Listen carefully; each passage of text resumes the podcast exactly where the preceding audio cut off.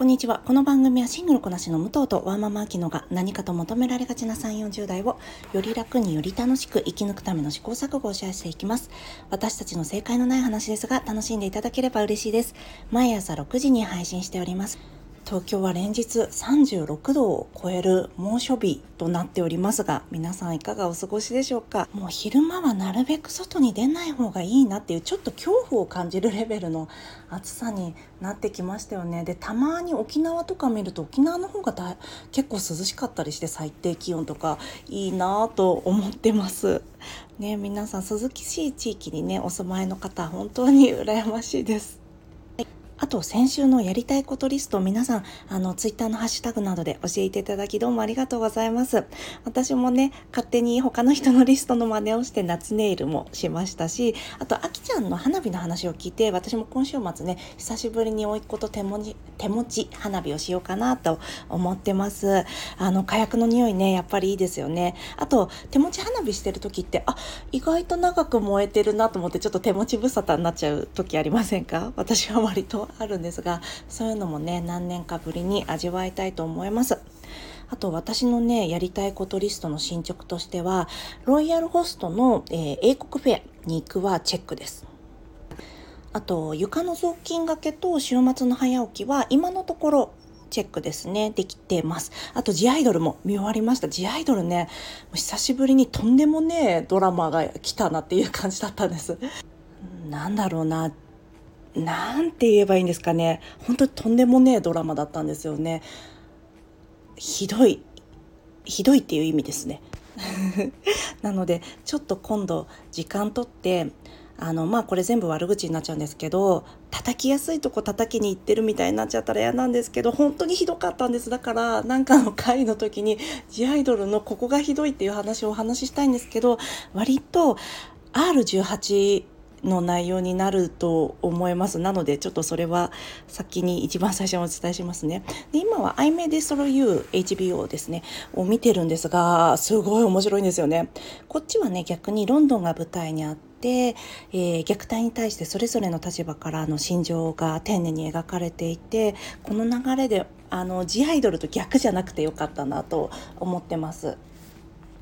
ちなみに柚木麻子と読む林芙美子も進捗50%ぐらいですかね。こちらにね林芙美子さんの短編がたくさん掲載されてるんですが今の私たちにもすごく通じるんですよ。もうこの悔しさとかこの惨めさとかすごく見覚えがあるなってかそれに翻って晴れやかな気持ちとかすがすかしさみたいなのもあるんですがすごく、えー、みずみずしく勢いのある文体で書かれていて今読んでもねすっごい面白いんですよね。なのでそれは9月になったらまた振り返りの時にご紹介したいと思います。では今日の本題なんですが今日は自分がしたこと主に全校ですね。成果を、えー、会社などでアピールしますか？しませんか？というお話をベースにこの間ジェーン・スーさんの講演会に行ってきましたのでその内容と、えー、合わせてお話ししたいと思います。えー、私もねアピール下手なんですよね。でもやった方がいいなとは思ってます。ただそのアピールベタはあなたの性格だけが原因じゃないかもしれませんよというお話です。お付き合いいただけると嬉しいです。ではまず何でこの話かと言いますと以前もご紹介しましたスタンド FM 内にある育児も仕事も楽しみたいチャンネルの132回でおテント様見てるのかな店に行かないという放送を聞いたんですよね。でその時にやったこと特に全校はもう周りにアピールしていこうっていう話だったんですやったことがちゃんと報われた方がいいよねってだからあの自分がやったことっていうのは相手は見せないとそれはわからないよねってどんだけ美味しいご飯でもこの写真がなんかぐちゃぐちゃの写真よりは綺麗な写真の方がやっぱり美味しそうに見えるっていうような流れで話してたんですよね。でその中で、えー、パーソナリティのお一人みどりさんの会社で表彰があったそうなんですね。でアピール上手の男性は社長賞を取れていてアピールを積極的にはされない女性だけどプロジェクトの要だっていうことはみんなが分かっている女性は部門賞だったそうです。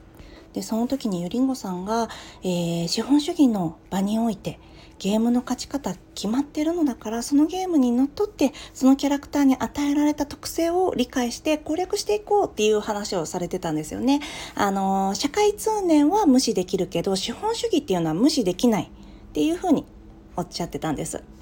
いやそれ本当にそうだよなと思ってだからまあ、えー、どんどんアピールしていこうっていう話とあと同時に、えー、しない人が悪いみたいな自己責任論で回収するのではなく鼓舞してくれるお話だったんですよね。私もそれは大賛成と思ってもう私も苦手だからどんどんやりたいなと思ってたとこなんですよね。お天道様に店に行こうって思ったんです。なんですがやっぱりねなかなか難しいなと思いましてで特にね私の場合はビジネス面が苦手なんですよね。プライベートではできるんですよ。家族とか友達とか恋愛関係とかでなんか私がこれをやったのに私がやったことを誰も気づいてくれてないみたいな状態にしておかずにやったよやりましたよこれはやりましたよっていうのをすぐに言うことができるんだけどあの公の場ですね。まあ、ビジネスってさっき言いましたけど、まあ、会社とかでもそうあ会社も、えー、学校でもそうだったと思います。でなので私は今回あのアピール方法については全然ね お伝えできないんですアピール方法はね具体的に、えー、ゆりんごさんが次の回133回の「私ばっかりとなるなならないためのアピール方法」という回でもうねバッチリ教えてくれてますのでそちらを参照されてみてください。私の話は私を含めたアピールベタにかな方に向けて武器にはねならないんですけどちょっと負荷を減らせるかなというお話をしたいと思います。で前置きが長くなってしまったんですがここでジェーン・スーさんの男女共同参画で聞いてきた話をちょっとお伝えしますラジオでもよく言ってるので聞かれたことある方多いんじゃないかなと思いますがスーさんがよくね女っぽいと非難され女らしいと褒められるっていう風に言ってるんですよね。ちなみに女らしいとされること皆さんいかがでしょうか？例えば華やかだったり気が利く控えめでつつましく優しくて寛容で、えー、あと活動的ではない登山家の人のことを女らしいとは言わないですよね。あと家に主に結びつくこと例えば料理であったり縫い物みたいなものは女らしいとされることですよね。で、えー、逆に男らしいとされることの中にあるのは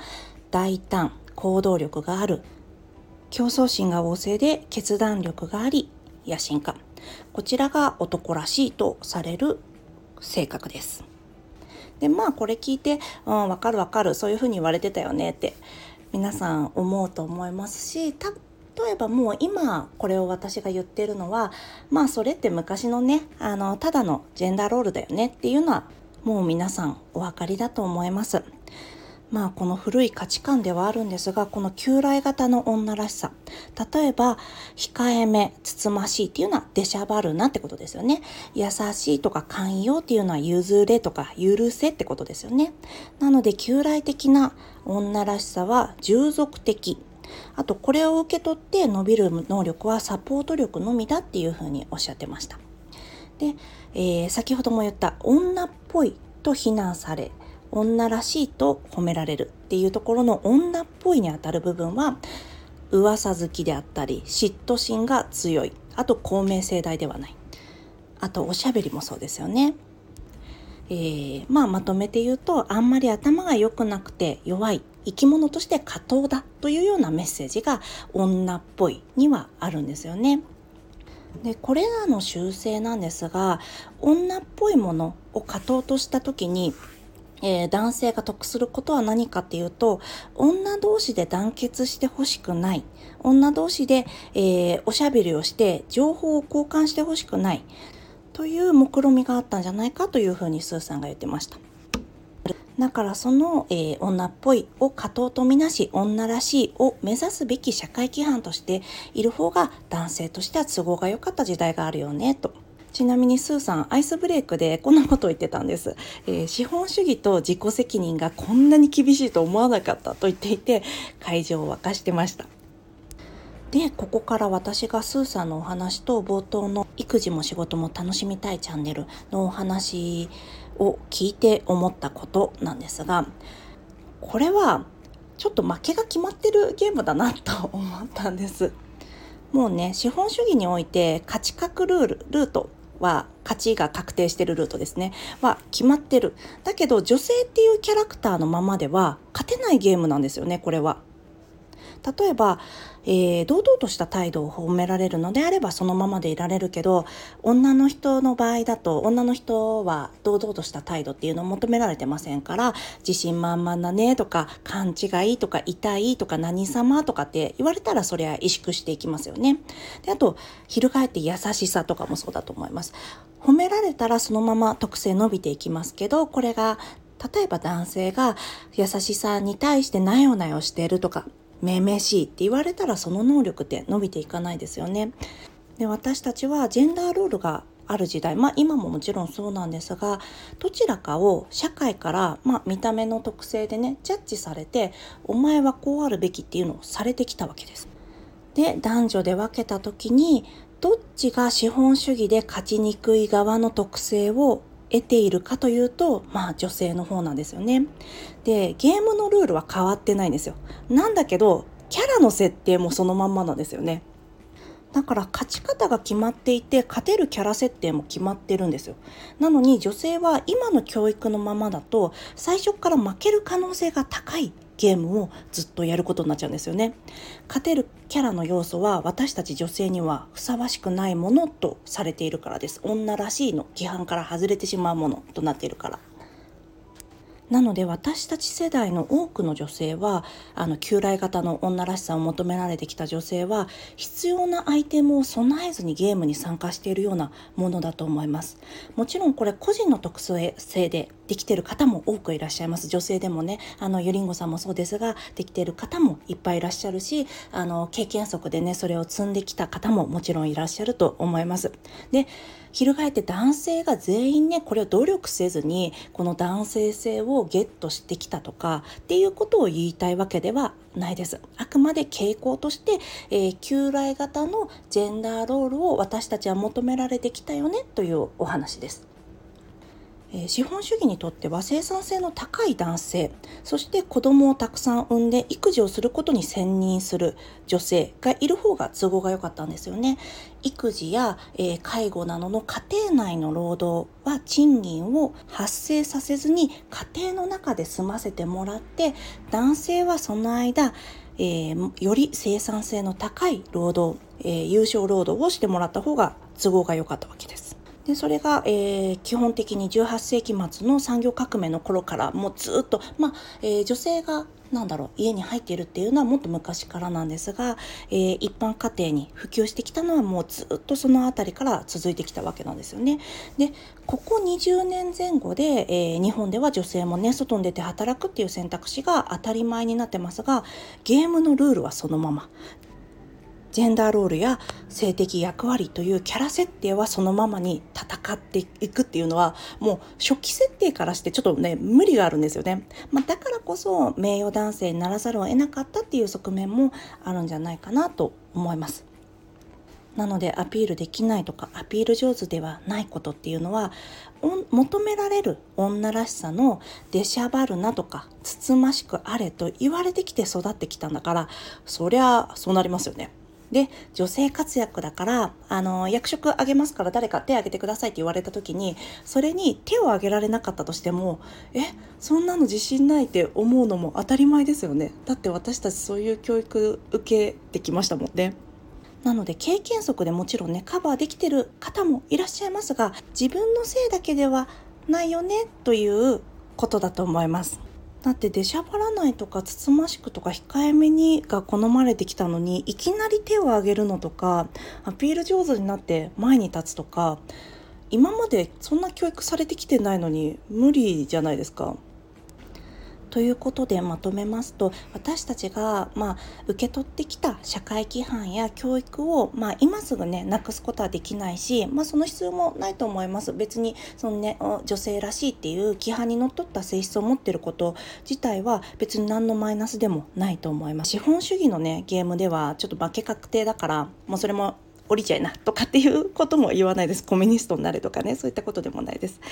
我々が身につけてきたアイテムをまあ受容しつつその資質を理解して駒を進めるしか今のところないよねというところでしょうか。もうとにかくね自分のせい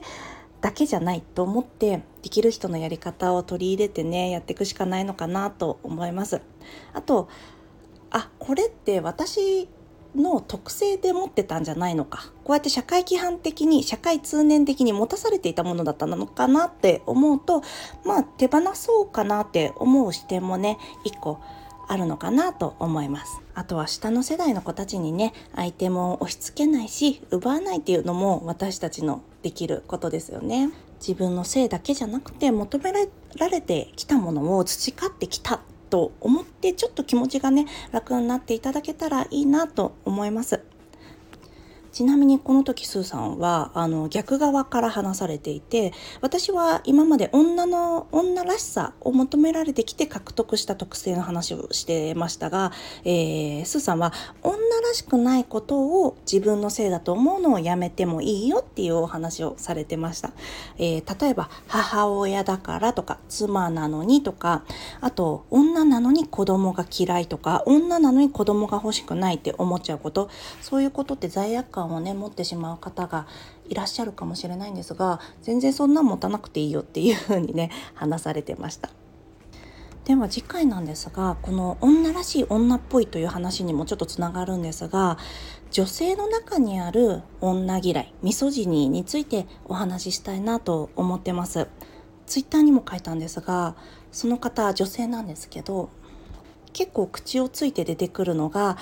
女の話って生産性がないよねとか女の職場って感じだよねっていうのが結構よく出てくる方がいらっしゃいましてまあそれについてちょっとねお話ししようかと思ってます。で今回のお話とつながるので、まあ、今週末に放送しようか来週の木曜日にしようかなと思っているところです。皆さんの記憶が新しいうちに週末の方がいいのかな？ちょっと悩んで、えー、放送を出したいと思います。よかったら聞かれてみててください。